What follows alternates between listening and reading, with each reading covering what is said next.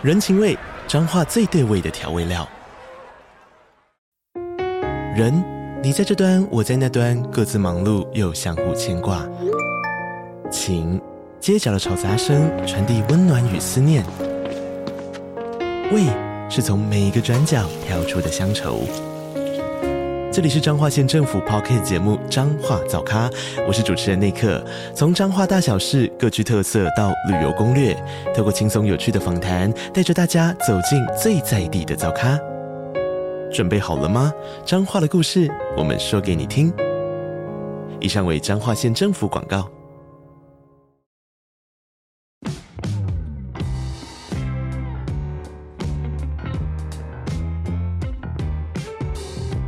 大家好，我是租宇的共同创办人 Sean，欢迎回到欧本豪斯。我们每周都会分享房地产新闻及房市热门议题，带领大家一起揭开房地产秘辛。通勤收听欧本豪斯，带你掌握一周房产新知。Hello，大家好，欢迎大家收听欧本豪斯 Open House，我是 Sean，我是 Tim。Hello，大家好，我是欧本豪斯的企划小曼。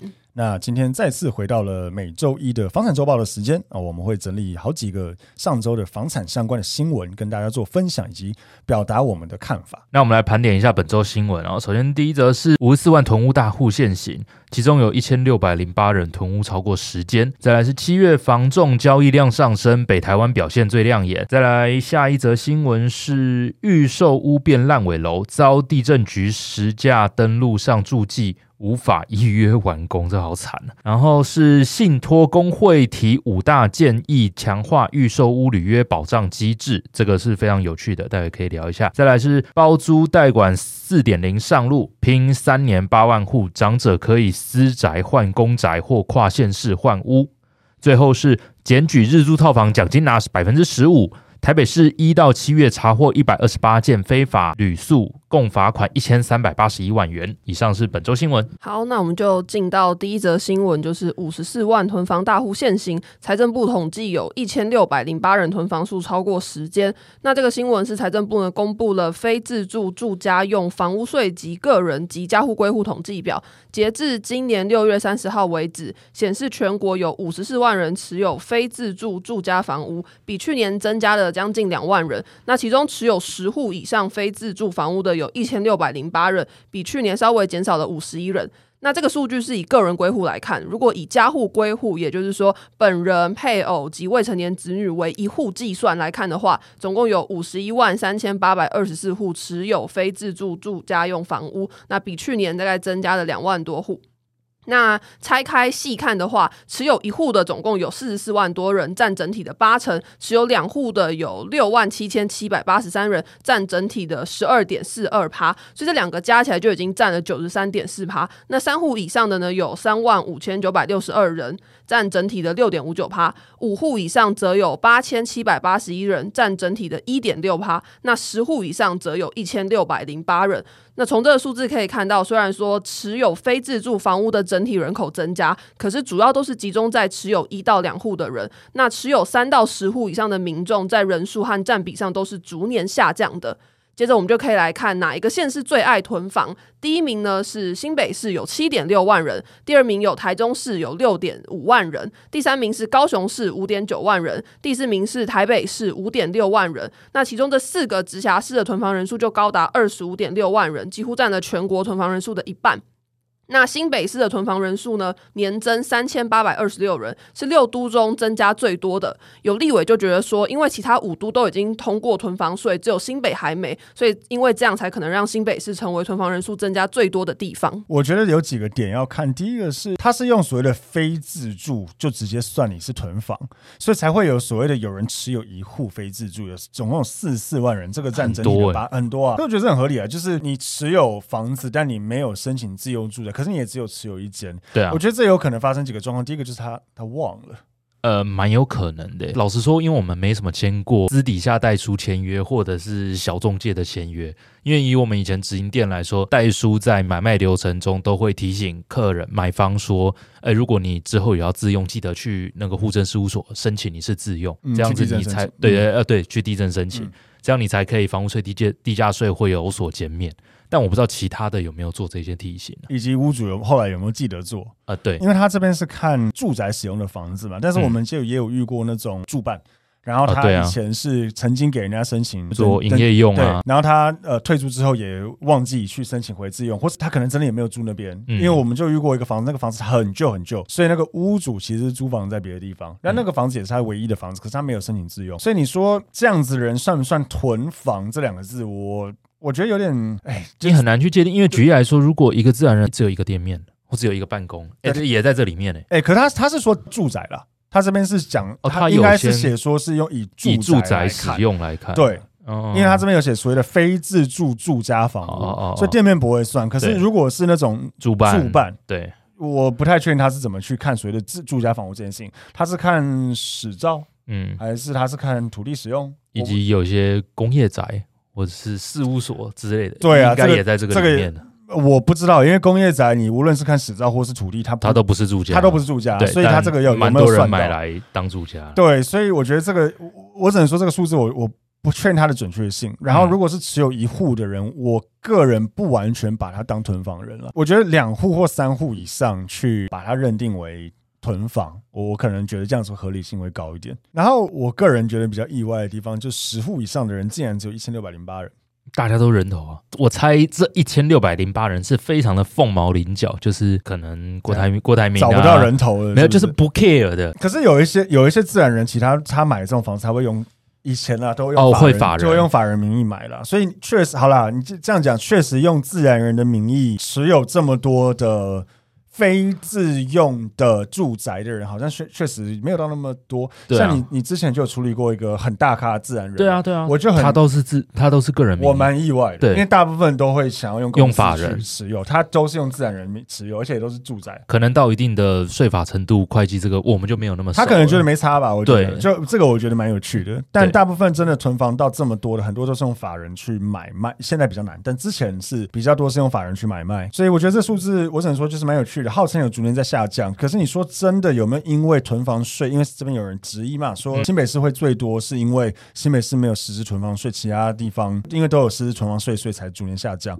我不确定、欸，因为我觉得这数据我没有到超级确定它的准确性。像我们刚才前面提出一些质疑，是啊，对，所以你说新北市存房人数年增这么多人，也要看它的统计时间，会不会发生个有趣的状况是，很多人刚好在交屋，但还来不及去办自用。有可能，那这样如果全部被列，但这个也不用，应该不会太多了。不一定啊。就是如果一整批预售屋交屋，然后他们都还没有去办自用，因为他毕竟都还没有住进去，可能户籍还没来不及设，嗯，或是诸如此类的，他可能就是刚好可以卡在一个一定会有一些流程中的东西。对，所以我在想，我只能说这个数据有趣了，大家可以参考一下。哦，原来台湾有这样子一个囤房的数字，但是准不准确，我我个人是稍微占一点质疑。我反而对这个新闻最有兴趣是这，假设我是财政部的人员，这一千六百零八人，我会想 Google 看看名字是谁。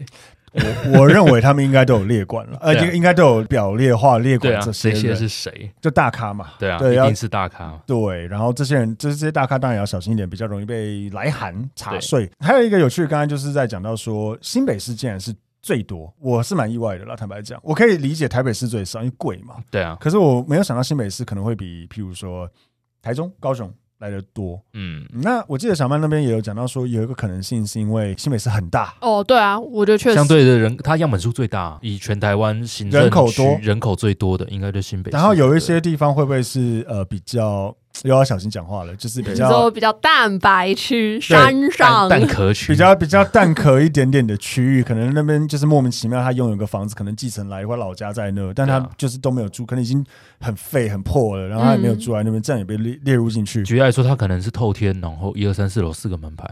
啊，这也不无可能，对对啊对对，这种有可能呃当初有分门牌的话，对啊，所以这个东西我觉得好了，算起来可能新北市是最多，也是有可能。那至于说是不是像立伟讲的，因为这样而变多，嗯，我不知道。对，不知道，因为你说现在只有新北没有囤房税，但其实其他县市有囤房税也没多久。呃，对啊，而且、还有房价的不同啦。对啊所以像举一个，刚才有讲到，像高雄可能房价相对于台北市比较便宜，对啊，你就算囤房税磕到几句再高，它如果平均限值已经低于一定程度，那他可能也没什么感觉。对，然后台湾人真的很爱买房子啦，台湾人很喜欢把钱存进房子里面，对，所以即便是增加囤房税，我认为可能难以抑制大家想要把钱放进房子里面这件事情。嗯，OK，那我们再来下一则新闻。好，下一则新闻呢是七月房仲交易量上升，北台湾表现最亮眼。那永庆房屋、台湾房屋、中信房屋跟住商机构公布了七月旗下门市的交易量。那除了住商机构以外呢，其他三家房仲的年交易量和月交易量都有上升。那永庆房屋是月增两趴，年增十八趴；台湾房屋是月增四点一趴，年增十点二趴；中信房屋是月增五点七趴，年增十二点五趴。那住商机构虽然月减五点九趴，可是它的年增还是有到二点一八趴。那如果跟上个月的数据比较的话呢，永庆房屋在台北、新竹县市和台中的月交易量分别增加了五到七趴，台湾房屋在桃园的月交易量增加七点六趴，新北则增加了六点五趴。那住商机构在新北的月交易量增加了七点四趴。中信房屋则是在桃园的月交易量增加了二十点八趴，所以这些增加的区域大多都是在北部。那中商不动产就说，新北跟桃园之所以增加，可能是因为买方觉得预售屋价格修正空间比较小，加上交易受限，才会让买气都转到中古屋。那另外，民众在看屋量上，七月比六月多了一成，可是出价和斡旋的意愿有降低一些，由预期拉长，出价也比较保守。那台湾房屋认为说，虽然下半年有平均地权条例修法，还有央行的第二屋信用管制，但是它同时也寄出了清安贷款二点零的优惠，所以在政府一手打炒房、一手住买房的情况下，市场会呈现投资收手、自住出手，让现阶段的房市环境逐渐趋向于自住友善。基本上，至少以七月来讲，这些中介公司所回报的交易数字都有增加，只是出价上面的价格没有像以前那么的敢冲，嗯，稍微比较。保守一点，但我觉得很有趣的是，这个数据怎么来？我觉得是体感了。我说出价就是哦降低一点，哦、或犹豫期拉长，这都是体感。这这比较体感，这一定是体感。对，这体感。那如果说真正的这个增加的交易，这应该是真的出示他们所谓的签约的交易量吧？嗯嗯，对，应该是啊。但我觉得他上面讲的那一点是确实，因为预售修正真的会相对比较慢，再加上预售现在又有交易的管制，真的大部分的客人会导入中古市场。有预算的话，其实确实，你看今天如果买个预售要绑那么久，然后又有又不能转。卖又一堆可能遇到预售屋交屋的问题，而且待会我们也会讲到就是烂尾楼的问题，所以其实很多买方真的可能。会把资金转往中古屋或是新城屋，然后我觉得这是代表一件事情，就是大家还是很愿意出来看房子。啊、我觉得真的就是自住客还是想买，台湾的自住客的买盘真的还是很强啊，很强。那如果交易量有提升，其实我们之前集数也常常在讲，就是你如何去看市场本身，我觉得交易量是很大的重点。有交易量就有价格。我们以前在看数字，就是交易量如果一直下跌，其实照理来讲价格会修正，因为屋主会开始撑不住，没有成交嘛。对啊。那如果交易量回升，就代表说我不用再降价，我就卖得掉了嘛，所以我价格会开始。回稳，只要交易量有增加，我认为其实是就会盯着，应该至少能盯着，对啊，价格能盯着。然后，如果是自助买盘为主，其实我觉得更好了。是啊，大家回归市场常态啊。对，大家在挑，比如说大家想买房子，在挑区或者挑一些从化区等等，其实只要自助买盘在那边是够的。我觉得照理来讲，应该。价格是撑，价格会稳一点呢、啊。嗯，然后至于说是不是政府会开始所谓让市场成为一个自助友善的情况，我先讲就是这些打房政策，我觉得是。政府一定要有它的必要性存在，不管是选举考量也好，我是真实想要去修正这个市场。对，再来就是技术所谓清安贷款优惠，这个本来就是一直大家在讲的，就是要让首购族更容易买房子，对啊，才对。可是你说这样子真的能不能让市场变成自住友善？我觉得这个还是要回归价，路还很长。对，我觉得还是要回归价格面，因为如果价钱还是一直在上升，就算是你。放出了很多自助友善的条件，譬如说好的贷款条件或者什么，但还是就是负担就是变重了。对啊，对，所以我我不太确定是不是真的可以让市场回归自助友善了。嗯，接下来我们来进一段广告。房东的小确幸来喽！加入租寓的社会住宅包租代管，让我们免费替你管理房屋，还能享有税金减免及修缮补助。想了解更多资讯，欢迎点击 Podcast 下方的资讯栏，加入租寓 Line 官方账号哦。再来第三则新闻。好，第三则新闻呢是预售屋变烂尾楼，遭地政局在实价登录上注记无法依约完工。那台北市呢出现了两个烂尾的预售案，分别在北投区跟大同区，因为他们迟迟没有完工，就遭到台北市地政局在预售屋实价登录上注明无法依约完工，并提供银行公告连结，提醒消费者注意。这也是公部门首度针对个案状况在实登记录上留下备注。那这个里长就有表示说，让民众比较不开心的是，在五月中旬的时候，建商还有传讯息给所有的预购户，让他们来缴二期的工程款。但据说建商收到钱之后，从六月就开始跳票了。那现在买家也成立自救会，并找律师协助，希望建商可以负责并走履约保证机制。但是有房产专家就提醒说，履保不一定有效，因为通常建商给消费者选择的都是很烂的保险，比如说同业互保或者工会互保。那做法上呢，就是。爸爸的公司会由儿子的公司来做保障，所以如果爸爸的公司倒了，儿子的公司当然也会跟着倒，就比较没有保障。嗯，我觉得同业互保跟公会互保真的蛮烂，真的是有跟没有一样、啊。对，我觉得有跟没有一样，那就跟夫妻互签本票是一样的。有点，对对对对，大家一起逃，一起跑，一起一起倒账，根本没有什么差、啊。真的有这么多预售屋的建商会用这两种的？至少我那时候去买，呃，去看了几个预售屋的时候是没有啦。我可能我那时候看了一些，有些是比较大的建商，对，然后有一些虽然没有到很大，但至少可能是有有想做有点牌子，嗯，有想做品牌的建商，所以他们没有这样做，他还是走一些比较传统的履约保证，就比如说信托账户那些的。我只能说，就是买方真的要买预售屋，真的要小心哎、欸。我们家附近就有个烂，就有个烂尾楼，蛮近的。哦，是哦，嗯，在最近的烂尾楼，没有没有很多年了哦，超多年。我对那边，我对那个那条路有印象以来，它就是烂尾楼了。烂到什么程度？完全没盖，就一块地哦，完全没有盖起来，然后就直接上面就贴了一堆那个抗议的。的我我以为是像那个什么小平顶那样，全部都盖盖的差不多了。没有没有没有，就完全没盖，建商直接跑掉。所以我觉得大家在买预售屋，我是真的觉得可以的话，挑大件商哎。对啊，嗯，真的，大家盯一下那个几万块的品牌价值，你你会安心很多了。我我最近特别有感觉，是因为我最近在交屋，那个应该说不是我来交屋，我们我我本来有买央北那边的预售屋，但我后来卖了，陪朋友交屋，陪朋友交屋。然后因为他我朋友是买那个比较大蛮大的超大建商，对。对我真的感受有差哎、欸，我觉得整个质感，他们在呃质感也是，然后他们现场的人员在于点胶的一些细节，然后本身功法的细节，诸如此类，我觉得真的都有比较好，都有负责的感觉。嗯，然后第二个我觉得很大的感受，在这个我觉得是 case by case，我就要看区域，像因为我买央北啊，央北大建商超多。就是那边，举凡、润泰、宏普、国美、国美、国泰都有，升阳对降解什么全部都在那边，所以你买相对小的建商，我觉得在那边真的价格会有差哎、欸。会啊，就是你真的比较鸟，你懂我意思吗？因为那边都是大建商。对。可是有一些区域啊，像我朋友买那个重阳重化区那些的，那边那种我刚刚讲的那些大建商都是极少数的。讲一个案例，就是他买那个建商是我不讲哪一间建商，但就是一个常常大家会讲说房子会漏水的建商。但是那个建商因为在那边已经算大的，对，其他都是一些真的没听过或是一些。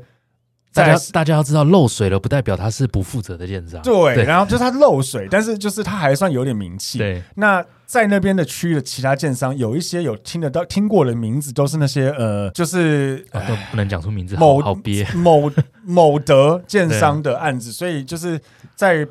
风评上面可能更差一点，所以在选择上还是宁愿挑有一点名气。对对对，就会变这样。所以我觉得很看区域，但是无论如何，我觉得至少买，不管是某德也好，或者是某些常常爱漏水建商，我觉得至少都比那些真的没什么听过建商来的安全呢、欸。我觉得回归这个预售屋合约啦，就是过往我们可能都没有这个习惯问他的履保是哪一种形式的。嗯、那接下来希望大家去看的时候，这个部分非常重要，要问清楚一下。对，他的履约保障是不是这种什么工会保、那公司互保了？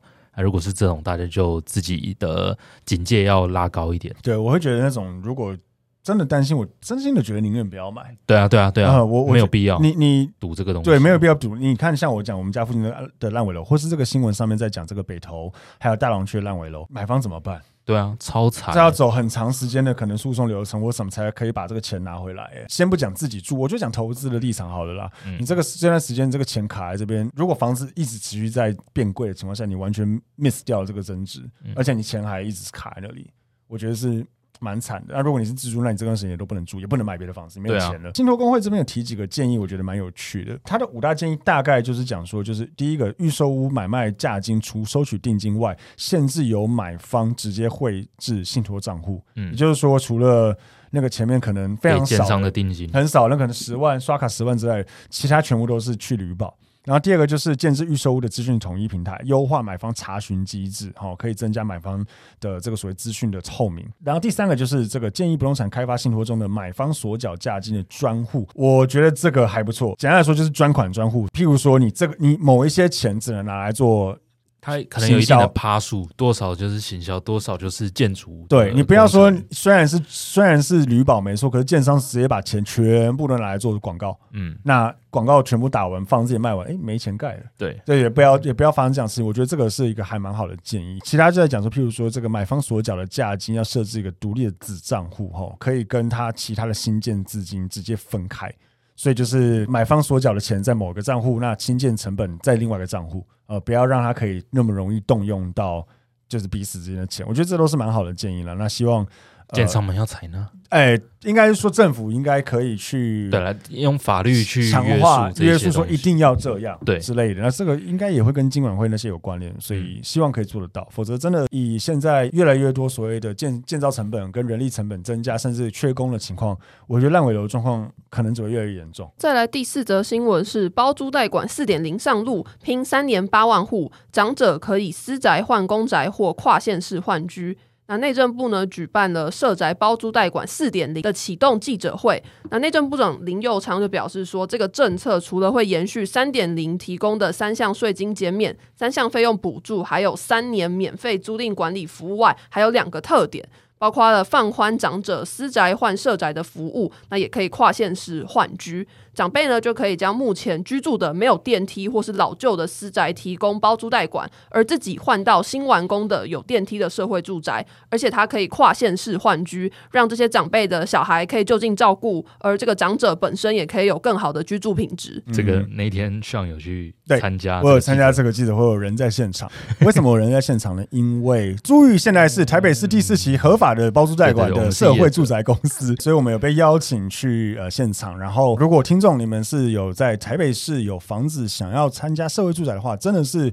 蛮多的税负的减免，Tim 这边也有做这个试算嘛，就真的差超多，就那个税金真的减超多的，然后又可以申请，比如说呃修缮补助啊，或是这个公证的补助，然后保险的补助，房屋税、地价税这些全部都有免税的额度。对，所以真的是好处多多了，而且是不用付我们任何的费用的，所有的费用都是政府补贴给我们，所以是免费，有人帮你管理，而且可以享有非常多的好的补助。所以回到莫名其妙安插这个广告回来，就是对我们在那天去参加这个记者会，蛮有趣的啦，就是现场还有这个。行动剧，他演员找那个孤位的女主角来去，陈淑芳，对对对对对对对对，有趣，淑芳阿姨，对，蛮蛮有心的，她就坐在我前面的前面，哦，是啊，因为我坐很前面，所以我们前面就坐了她，然后还有行政院长。你是因为太晚到，所以只剩前面吗？没有，我超早到，真的哦，我觉得你是刻意选前面，哎，刚好啦。然后反正就是，对，他们坐我们前面，哦，现场超多维安的。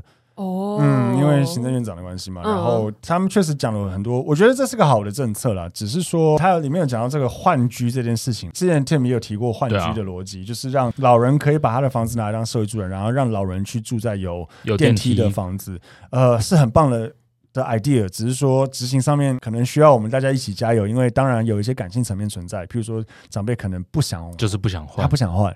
他不想搬家。我之前问到这个换居最大的问题是，呃，长者们不想要换太远的地方，但是政府能够给长者们住的有电梯的，通常就只有几个点而已。哦，对，这个是最大的痛处。他那时候有讲说，是不是可以让长者，就记者会讲啦，嗯、就是可不可以让长者去换到他的小孩子所住的县市，让他们像这边里面有写嘛，就是可以就近照顾。是啊，是啊，这个感觉就选项会再多一点了啦。但就是实物推行，我们要来一起努力。对，拭目以待。那当然一样，就是如果屋主们听到觉得这都是很好的想法，大家真的欢迎可以洽询我们。我们也其实非常希望可以把这个东西推出来，因为我觉得社会住宅本身是一个好的政策啦。嗯嗯，它可以让越来越多的屋主愿意把房子提供给真正需要房子的人。他提供的条件其实一般的出社会的年轻人什么也都可以租。只是弱势的补助会比较多，是这样是的。我们业者也都会免费的在区中做管理。对，我觉得大部分的屋主其实你们应该都适用了，但是你们如果不了解，不了解就可以询问我们，我们会依据你的所有条件给你最合适的建议。大家就点这个资讯栏的 Line at 就可以直接进到租寓的 Line 账号，会有专人回复。嗯。好，感谢了。这虽然是新闻，但也算是个小业配。那我们再下一则新闻。好，再来是第五则新闻：检举日租套房拿十五趴奖金，台北市一共有一百二十八件违法，那罚了一千三百八十一万元。这个数据呢是截至今年的一月到七月，台北市政府观光传播局查获了一百二十八件非法旅宿，才罚总金额高达一千三百八十一万元。那他们也鼓励民众说，只要你去检举了台北市的非法旅宿，如果财阀确定且全额完成收缴后，会按罚锾金额的十五趴发放检举奖金。那观船局就表示说，近期受到惩处的这些日租套房案件，大多数都是刊登在 Airbnb。那很多涉案人都表示说，哦，我不知道这个日租套房在台湾国内是违法的。那依据法规《发展观光条例》有明定说，提供旅客短期，那所谓的短期就是说以日或是周来计算的这一些住宿服务的话，是属于旅馆业，应该要依法设立登记。那 Airbnb 的平台呢，在针对房东履行的义务的时候，也应该要提醒这些刊登的人说，你要符合当地的法规规定。看到这个新闻，真的觉得，因为我们以前就做日租嘛，嗯、所以我记得我们那个时候开始不做了，是不是已经差不多要有这个检举奖金了？我有点忘记了。没有，没有，还没有。过了很久之后才有。所以我们那时候算蛮早就跳出来了，对，就是不做这件事情，因为我们那时候就觉得说这个东西就是非法。我那时候的前车之鉴就是 Uber 嘛，对啊。虽然 Uber 算是某个层面上来讲有合法化了，对啊，他妥协了嘛，妥协了。但应该说他妥协的呃那个阵痛没有。Airbnb 这么高，就是经营的人、经营的业者来说，对，因为以 Uber 来说，它只是这一些的司机们，他们不能是呃别的行业的来参加，他必须要加入。工会啊，然后靠行啊，诸如此类的。那最后台湾的 Uber 就是妥协了嘛，所以他很多都会去加这个出租车的公司。而且他他的逻辑，因为政政府逻辑一向如此，就是你要做这件营业的事情，他要保障，啊、一来是税，二来就是要保障一些安全。你总不能有些阿里不打的人都在开车载人家，如果发生一些意外或者是一些犯罪行为，怎么办？就说政府督导不力。对对对，所以他一定要去纳管这件事情。可是我觉得。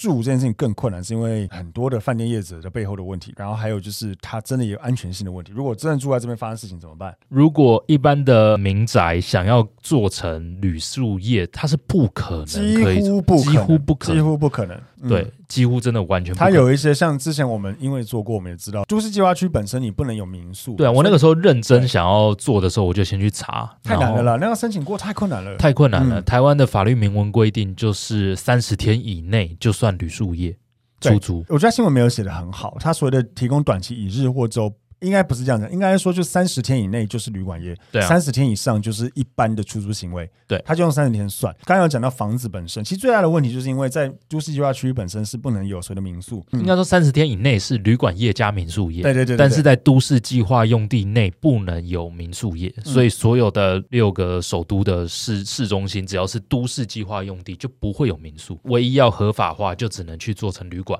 对。但是旅馆的要求又非常高。举例来说，我那个时候有研究，旅馆要在商业用地，嗯，如果是非商业用地的话，要独栋，在市区，哦，你说像透天那种，对，嗯、或者是独栋的一栋那个旅馆嘛，嗯、在非商业用地。那以上不包含一些早期的旧旧旅馆，对，哦，还有一个时间点就对了，对对对，因为不然我们一定会。举例来说，西门啊、士林啊，就会有那种巷子里面的那种什么、嗯、什么大宾馆，什么有的没有的。对，早期的，对，早期那些不在这些的追溯范围内。嗯、但你如果想要新成立的话，就要符合我刚刚讲的这些基础原则，然后再来去看，如果你这些达标了，不代表你就能过了。这些达标了，你接下来要去看你里面的呃走廊宽度啊、防火材质啊，有没有合法停车位啊，有没有无障碍空间呢、啊？对对，诸如此类好多好多。我觉得还有停车空间的问题，无障碍空间，然后还有很严格的呃，就是。防火材质要求、消防逃生的，这这个合理了，因为你一个地方住那么多人，如果真的发生火灾，真的，你看之前就发生，比如像城中城或是一些其他的白雪大，对对对，其他很可怕的火灾，其实真的会发生很多事情，所以这些要求都很合理。但也因为这样，所以在台北市，呃，应该说在市中心，你要申请成旅馆业是极度困难。那所以大家都如果要这样做，只能走日租套房这种非法的模式。他这边也有讲到说，很多涉案人表示不知行为在国内属非法，我个人觉得是胡乱的吧。就是他可能只是想要去胡乱说，哦，我不知道，所以不能罚我。如果他是真的不知道，我只能说那真的太笨了。没关系啊，就是你不知道，那你罚了你就知道。对啊，对啊，就这样，不会因为你不知道，不知者无罪，没有这种东西。当然，你又不是三岁小朋友。对，你一定，你还是被罚。而且说真的，如果你真的不知道而做这件事情，我只能说不要那么笨。你做任何这些事情，你真的要去研究它的法规背后是什么。对啊，对。那他其实这个检举，就是因为一个罚单至少十万嘛，所以检举人其实可以拿一万五。对啊，嗯，很多哎、欸。你不会这么极端，就是这个是你赚钱的东西，然后你没有了解它背后的法律意义。那那我问你，我给你一包白白的东西，叫你拿去卖，对啊，你是不是就卖？对啊，对，没那么笨吧？所以我觉得大家请不要这么的白痴，就是如果。真的有想要做一件事情，请搞清楚它的利害关系等等那些的。对啊，嗯。那以上就是本周的房产周报。Podcast 每周一会更新房产周报，让大家掌握一周的房产新闻。每周四呢会更新网络上的热门议题，或者是找一些房产相关的人员来做访谈。那也记得追踪我们的脸书、IG、YouTube 等社群贴文、影片，然后也可以到 Apple Podcast 留下节目追踪，并给我们五星好评。我们可以呃依据你们的内容跟提问，再制作更优质的节目给大家。没错，而且我有时候对于这个礼拜四的议题呢，会走到一个山穷水尽的状态，所以说大家想听什么，也可以跟我说，那真的就是山穷水尽了。我我有想到一个可以提的，我待会私下跟你聊。好，我觉得可以很劲爆。好，那我们今天节目就到这边，谢谢大家，拜拜，拜拜。拜拜。